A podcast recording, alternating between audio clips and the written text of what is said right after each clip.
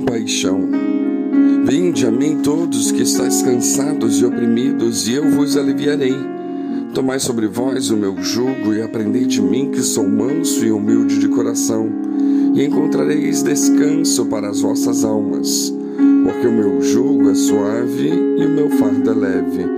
Mateus 11, 28 a 30 a compaixão pode ser o que mais vai diferenciar os seguidores de Cristo nos dias atuais. Ter compaixão não é ter um sentimento de piedade pelo outro e seguir em frente.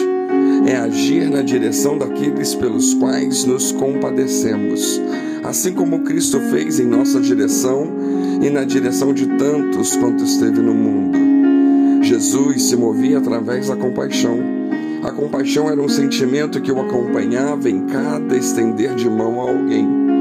Foi por compaixão que ele curou os cegos quando saía de Jericó. Então Jesus, movido de íntima compaixão, tocou-lhes nos olhos e logo viram e eles o seguiram. Mateus 20, 34. Quando nos movemos em compaixão na direção das pessoas, Deus nos usa para trazer alívio em diferentes momentos como podemos aprender com Jesus. Para cada situação, Jesus se movia em compaixão para suprir a necessidade daqueles que iam em sua direção. Hoje, como igreja, somos na terra o reflexo de Jesus. Logo, devemos agir como o nosso Mestre e nos mover em compaixão para ajudar aqueles que se submetem ao nosso cajado ou que, de alguma forma, buscam socorro em nós. Quando uma grande multidão se reuniu ao redor de Jesus para ouvir a sua sabedoria e aprender os princípios do reino de Deus, ficou ali por três dias, que passaram como fração de segundos, tamanha inteligência e sabedoria do Mestre. E após discorrer sobre vários assuntos, era necessário que cada um voltasse para sua casa e colocasse em prática o que havia aprendido. Só que Jesus sabia que se despedisse o povo com fome, eles morreriam, e os princípios outrora ensinados seriam perdidos. Então, agiu com compaixão e providenciou, oferecendo além do alimento espiritual, a comida física para suprir a necessidade do povo. Marcos 8,2 diz: Tenham compaixão da multidão, porque há já três dias que estão comigo e não têm que comer. Jesus nos dará uma grande multidão e com ela virá compaixão para administrarmos com sabedoria. Levaremos várias formas de alívio à vida daqueles que precisam. A indiferença é o antônimo da compaixão. Não podemos olhar com indiferença as pessoas que estão ao nosso lado sofrendo. Jesus, mesmo sabendo da indiferença que existia entre judeus e samaritanos, não hesitou em conversar com a mulher samaritana, como vemos em João 4.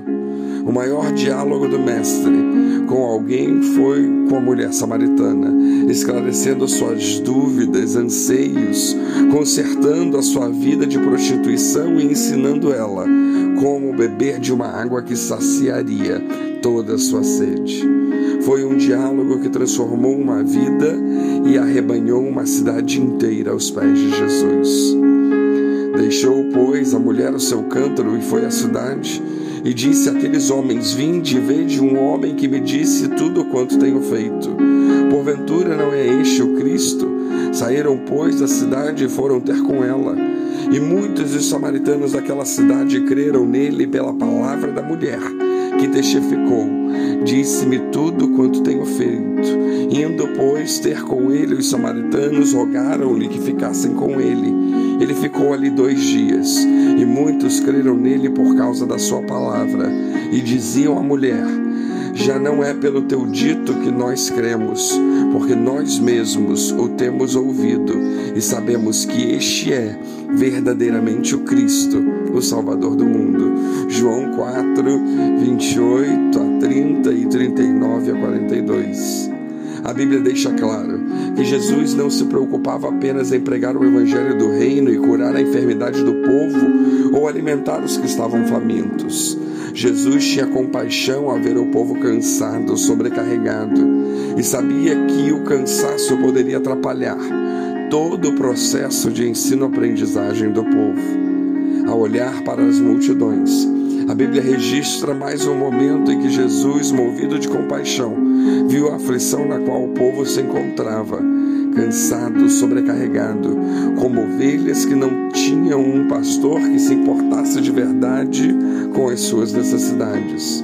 Mateus 9,36 registra isso. E vendo as multidões, teve grande compaixão delas, porque andavam cansadas e desgarradas, como ovelhas que não têm pastor. E hoje, como igreja, como tem sido o nosso comportamento? Será que temos nos movido com compaixão ou temos trilhado um caminho oposto ao ensinado pelo Mestre, o da indiferença? Que Deus nos abençoe.